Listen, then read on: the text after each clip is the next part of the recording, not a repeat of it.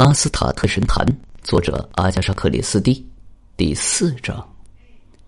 一阵沉默，好像没什么可说的了。乔伊斯·雷蒙·皮埃尔终于忍不住问道：“一切都是那么的可怕，那么不可思议，你没什么要补充的了吗，彭德博士？”老先生点了点头，说：“有一点我想说明一下，也算是一种说明吧。很奇怪。”在我脑子里一直有一种猜测，只是无从得到证实。我参加过降神会，乔伊斯说，就是那些难以理解的事，我认为在催眠术中都能得到解释。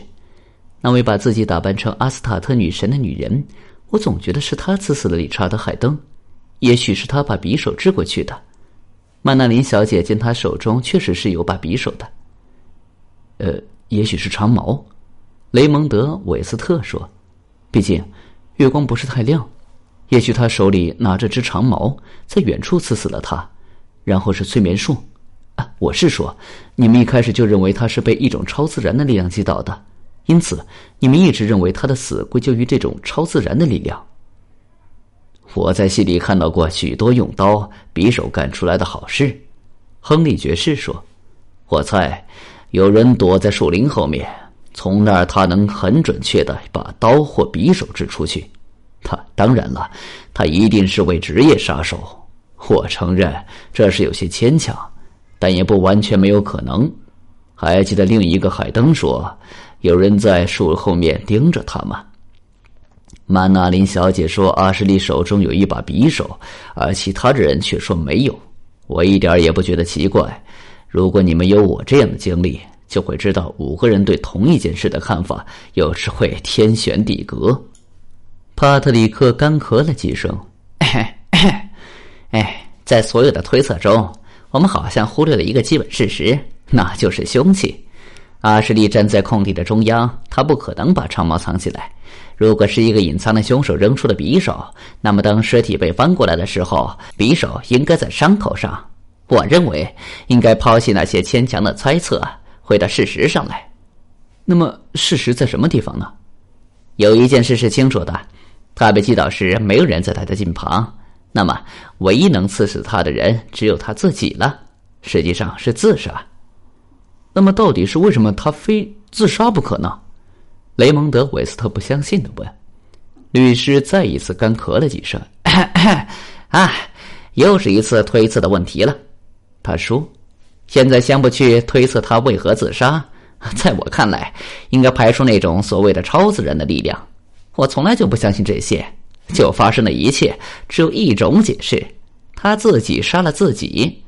就在他倒下的一刹那，他飞快的从伤口上把匕首拔出来，扔到树林里去了。尽管有些靠不住，但事情的经过只能如此。我可不这样认为。”马普尔小姐说。这件事是让人感到迷惘，它确实是发生了。去年，在夏普莱太太的一次聚会上，那位高尔夫球计分员无意间绊倒了一位打高尔夫球的客人，这位客人足足有五分钟都没能醒过来。没错，亲爱的姑姑，雷蒙德说：“可可这位，哎，可这位客人没有杀死自己，不是吗？”当然没有，亲爱的，马普尔小姐说：“那正是我要告诉你的。很显然，只有一种方法能刺死可怜的理查德先生。要是我能知道他一开始是给什么绊倒的就好了。也许是树根儿吧。他径直向阿什利小姐走去，眼睛一直瞪着她。月光下，一不留神儿就会被什么东西绊倒。”你说只有一种方法能把理查德置于死地，是这样吗，马普尔小姐？牧师带着满脸的好奇问道：“是的，很不幸，我甚至不愿去想他。凶手惯用右手，对不对？我是说，伤口在左肩，说明他惯用右手。哎，我真为贝尼斯在战争中的表现感到遗憾。”你们还记他曾向自己的脚开过枪吗？事后我去医院探望他，他向我道出了这件事，并为自己的行为感到羞耻，希望艾利奥特·海登没能从他的罪恶勾当中获得太多的好处。但愿他会因他的罪恶而时常受到良心的谴责。艾利奥特·海登，雷蒙德叫道：“你，你认为是他杀的人？我看不出还会有其他人了。”马普尔小姐说：“我说，如果我们都能遵循帕特里克的教导，注重事实的话，就不会被那些装神弄鬼的表象所迷惑。我不认为那是上乘的表演。”艾利奥特是第一个向查理走去的人，是他给他分的身。他背对着大家，他做了什么，别人是看不见的。他把自己打扮成一个绿林中的头子，腰间肯定配有某种武器。我仍记得年轻的时候与一位打扮成绿林头子的人跳舞时的情景。他用五种刀和匕首，简直难以形容做他舞伴的那种尴尬和不安。所有的人都把目光集中到了庞德博士身上。我有答案，他说：“那场悲剧发生的第五年，我收到一封奥利奥特·海登寄来的信。在信中，他说他认为我一直在怀疑他，说一切都是一瞬间的念头引起的。他太爱戴安娜·阿什利了，但他只是一位苦苦挣扎的小律师。如果理查德死了，”他就可以承袭他的封号和遗传，前景会有很大的改观。他跪下去的时候就抽出匕首，来不及细想，就把匕首插进了他堂兄的胸膛，赶快又把匕首放回腰间。后来他自己刺伤自己，以消除别人的怀疑。在去南极探险之前，他给我写了这封信，以防万一。照他的说法。